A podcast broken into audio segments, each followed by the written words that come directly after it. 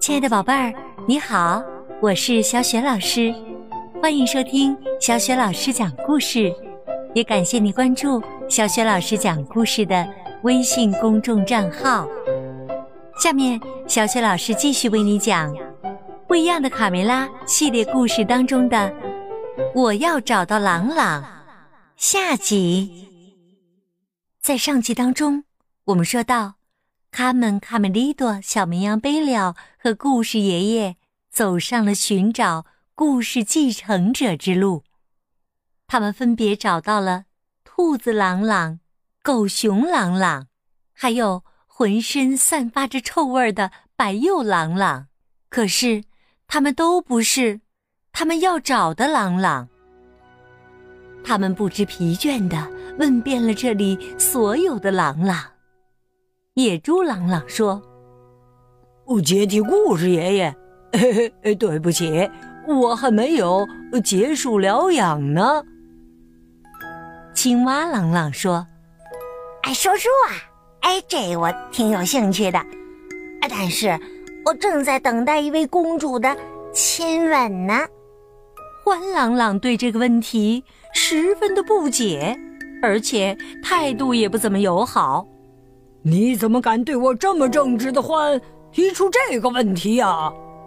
正在挖洞的鼹鼠朗朗说：“我忙着呢。”对了，还有三只猴子朗朗。卡梅利多说：“哦，这几个家伙连问都不用问。”第三天晚上，一切都该结束了。他们。卡梅利多和贝利奥感到十分沮丧。他们最后拜访的是住在市政府钟楼里的猫头鹰朗朗。唉，漂亮的猫头鹰也不是他们要找的朗朗。故事爷爷坐在那里沉默不语。太失败了，他即将。要去另一个世界，故事家族的财富将要失传了。突然，卡梅利多惊奇的发现，看那里，一支箭钉在木窗上，一个箭头。他们兴奋的喊道：“嘿，我认出来了！”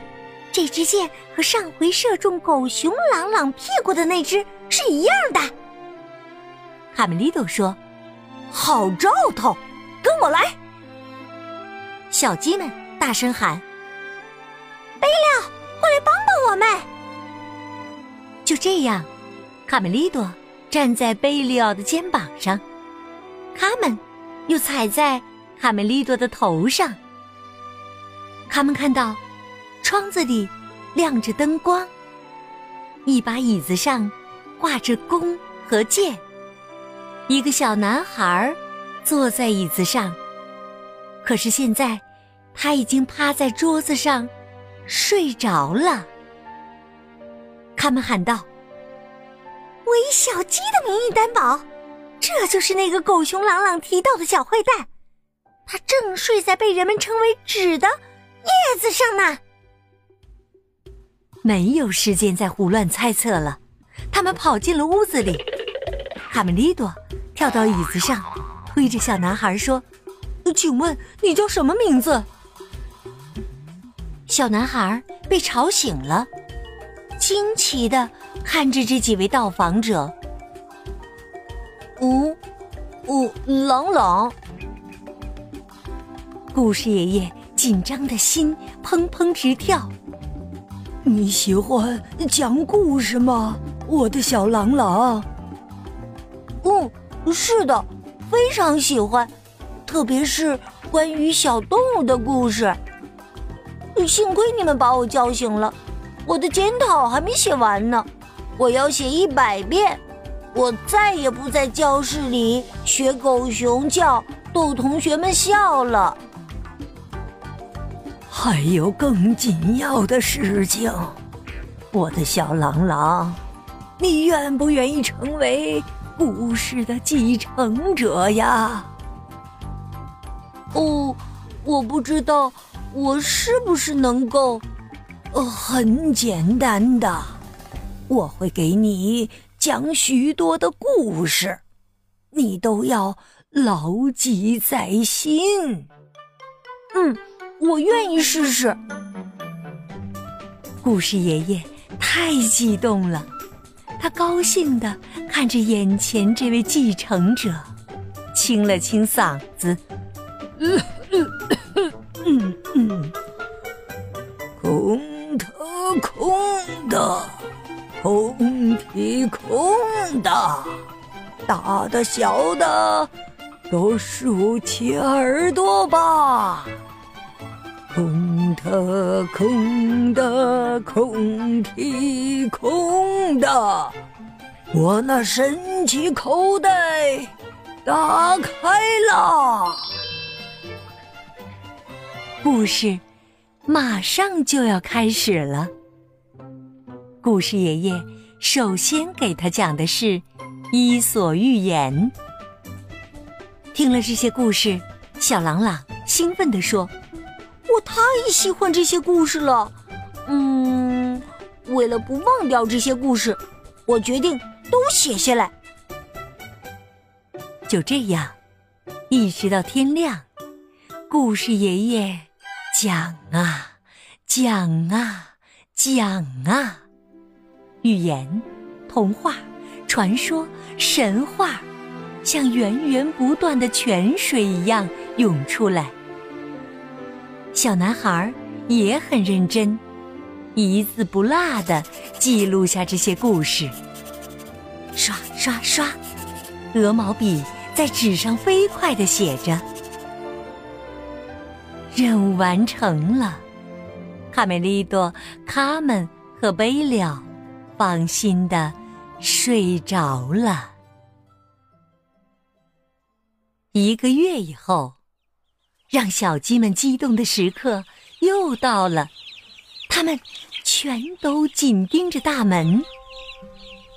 没有什么好奇怪的，因为今天是星期一，星期一将会有。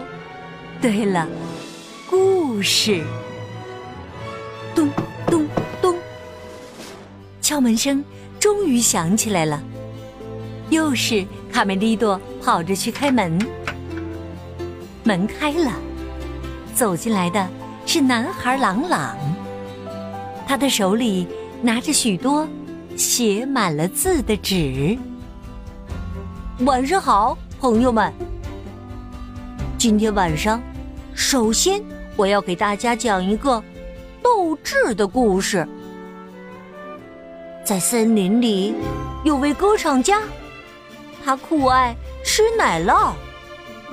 这就是乌鸦与狐狸。就这样，男孩朗朗给大家讲了许多好听的故事。这些故事都是故事爷爷讲给他听的。现在，大家再也不用担心。这些故事会失传了，因为男孩朗朗都把它们记录在纸上了。宝贝儿，也许你还听过其中的故事呢。那么，今天小雪老师给你提的问题就是：你喜欢讲故事吗？如果喜欢的话，你最喜欢讲的是什么故事呢？如果你特别喜欢讲故事，并且希望自己讲的故事能够被许多人都听到，也欢迎你给小雪老师投稿哟。